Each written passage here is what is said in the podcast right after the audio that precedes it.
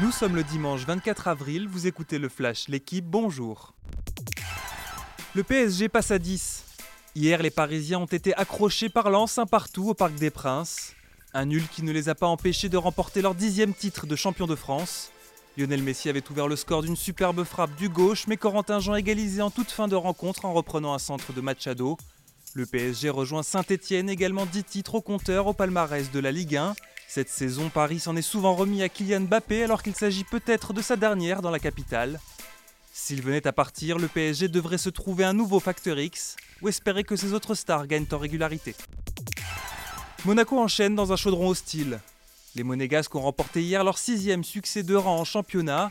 Victoire 4 buts à 1 des Rouges et Blancs à Saint-Etienne.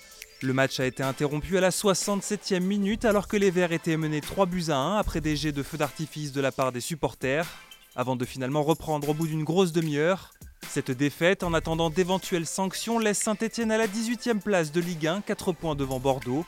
Monaco est provisoirement 3 en attendant les matchs de Rennes et de Strasbourg aujourd'hui. Toulouse tombe face à Toulon au Vélodrome.